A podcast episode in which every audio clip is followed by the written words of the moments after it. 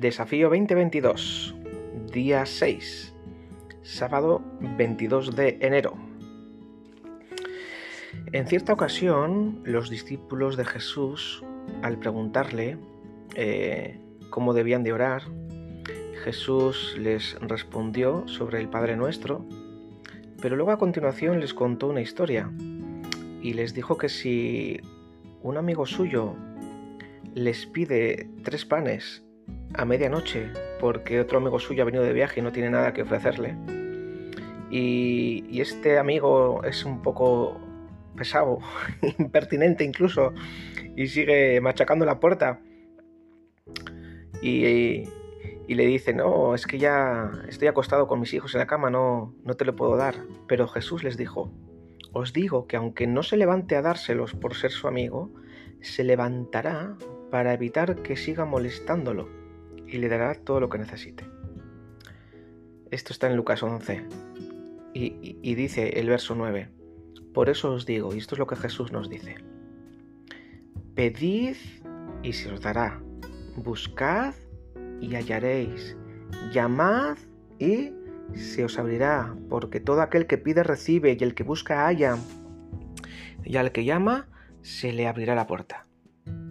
Es interesante aquí Jesús nos está enseñando, ahora que estamos a punto de cumplir casi la, primera semana ya del desafío, que aprendamos a perseverar en oración y que seamos audaces, porque la mayor tragedia de todas son las oraciones que nunca reciben respuesta porque nunca se llegan a hacer. Así que no te sientas pesado, no te sientas molesto, el Señor va a recoger cada una de nuestras oraciones. Es interesante que aquí cuando dice Jesús pedid y se os dará, en el original griego es presente continuo, es decir, es como si dijera pedid y seguid pidiendo, buscad y seguid buscando, llamad y seguid llamando. Es una invitación a, a que seamos constantes y perseverantes en la oración, que Dios jamás se va a molestar por estar insistiendo en oración obviamente, porque no estamos insistiendo en oración para algún capricho nuestro. Fíjate el contexto de, de esta historia que está contando Jesús y esta enseñanza que nos deja. Fíjate cómo acaba, ¿eh? En el verso 11, Lucas 11, 11 dice, ¿qué padre de vosotros, si su hijo le pide pan, le dará una piedra?